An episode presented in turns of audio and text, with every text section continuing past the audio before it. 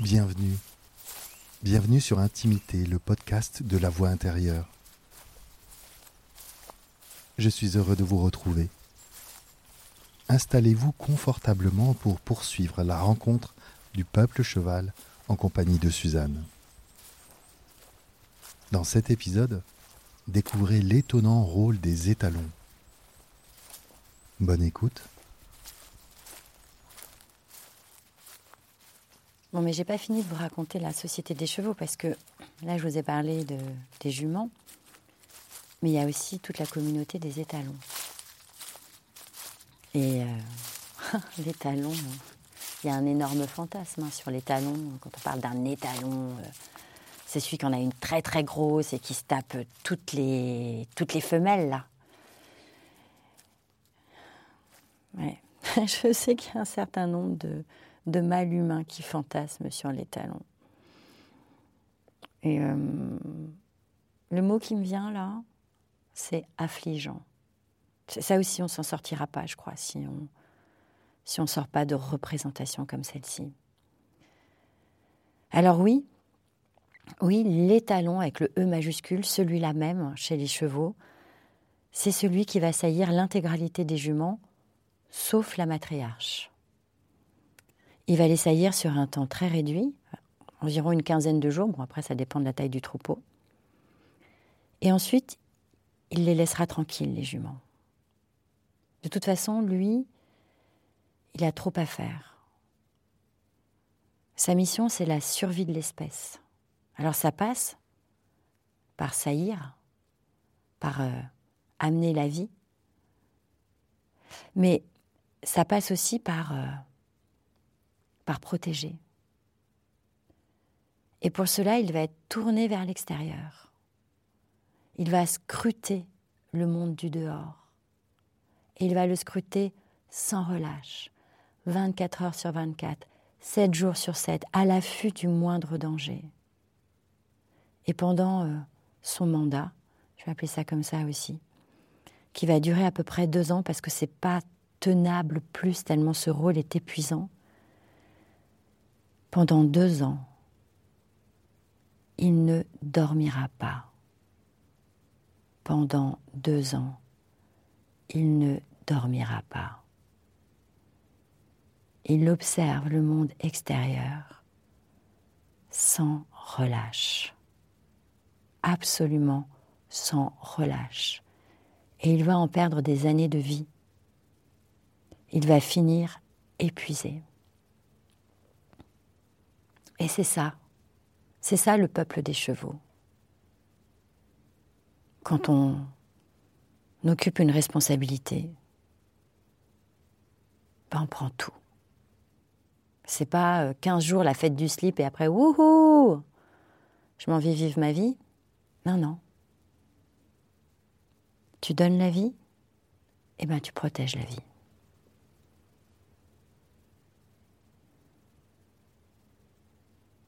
Ça aussi, c'est tellement inspirant, cet étalon. C'est un rôle de sacrifice, en fait. Hein.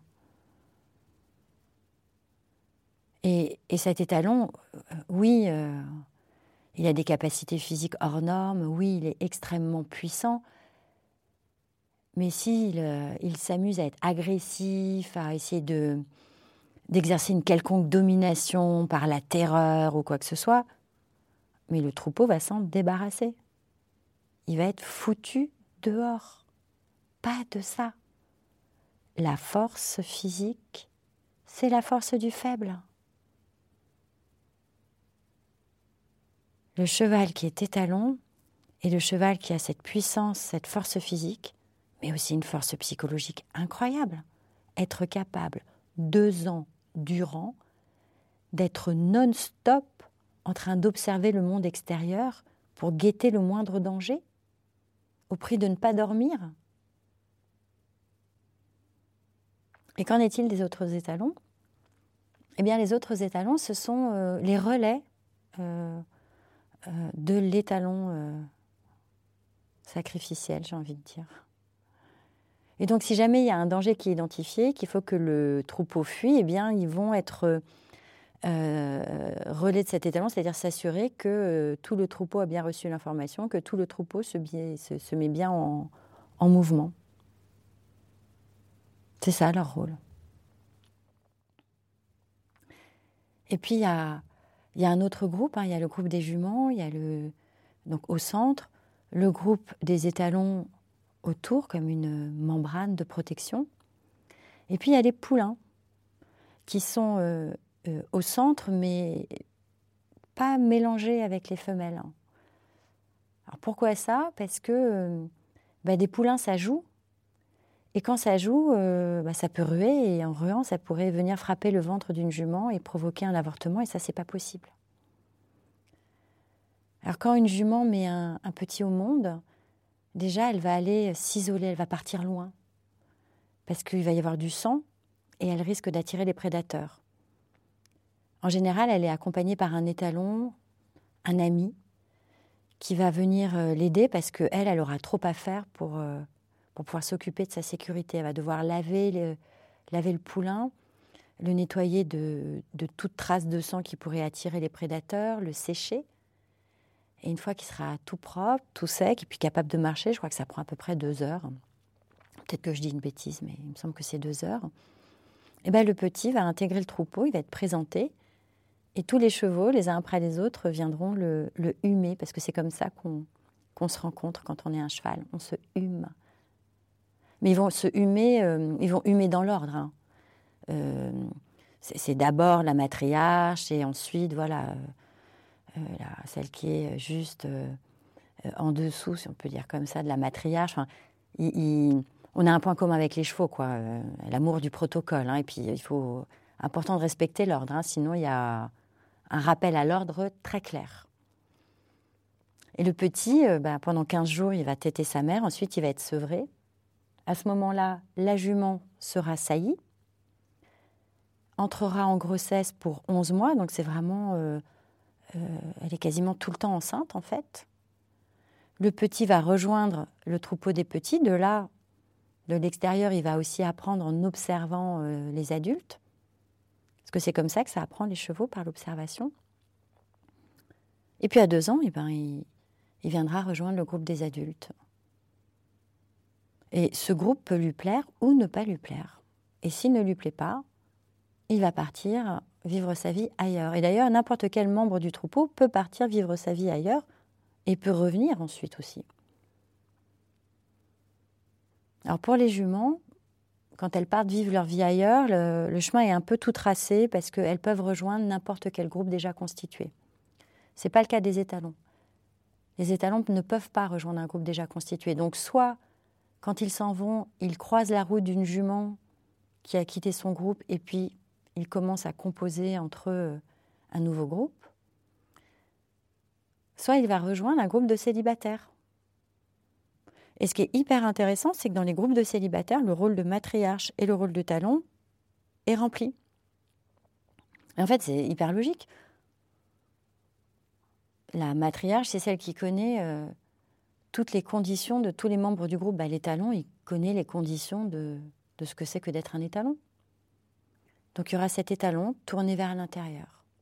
Et puis il y aura l'autre étalon tourné vers l'extérieur. Évidemment, il n'y aura pas la saillie. Et il y a des étalons qui sont mais très très heureux comme ça et, et qui cherchent jamais à quitter le groupe des célibataires pour créer un autre groupe. Ils sont très bien. Et c'est ça que j'adore chez les chevaux, c'est toute cette diversité, toute cette, euh, cette liberté.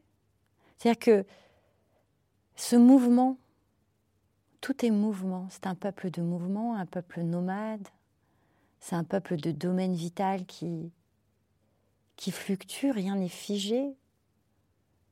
Au sein de leur organisation, de leur ordre, eh bien ça bouge régulièrement parce que tout le monde, tous les membres du groupe sont en évolution permanente, donc forcément ça bouge. C'est un, peuple qui est capable d'être euh, authentique, intégral.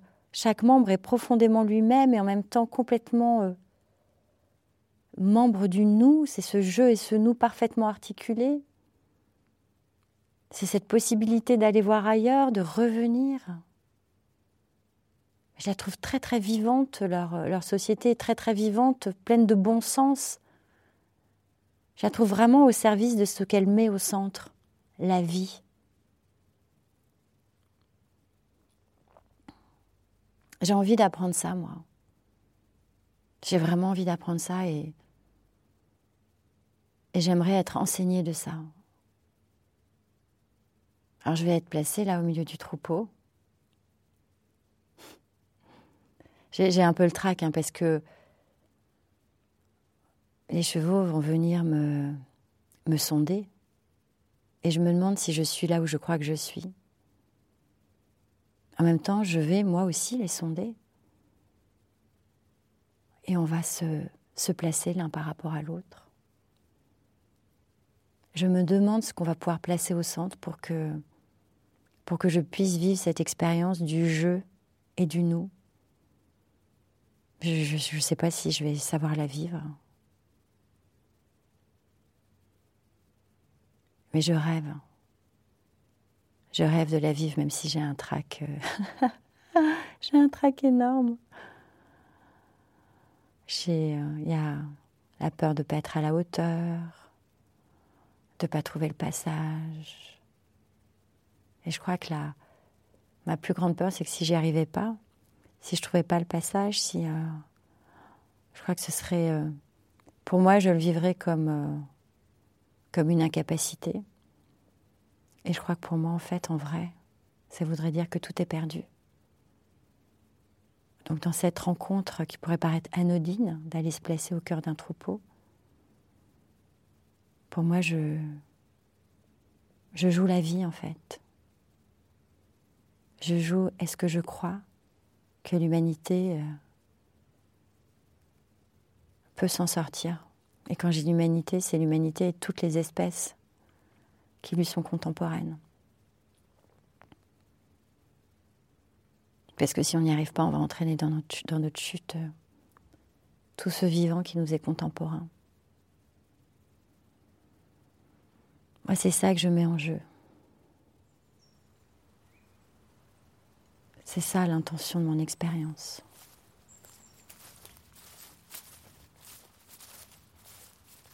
Alors j'ai terriblement envie de la vivre parce qu'il y a la possibilité que, ça se fasse. Et j'ai terriblement peur parce que je vais peut-être du coup m'acculer à un mur. Nous voici arrivés au terme de cet épisode. J'espère qu'il vous a plu. Il est temps de retourner à votre vie ou bien d'écouter un nouvel épisode. À la rencontre du peuple cheval est une série produite par Intimité. À la réalisation, Gilles Donada. Avec les voix de Suzanne Lafont, Gilles Donada. À bientôt.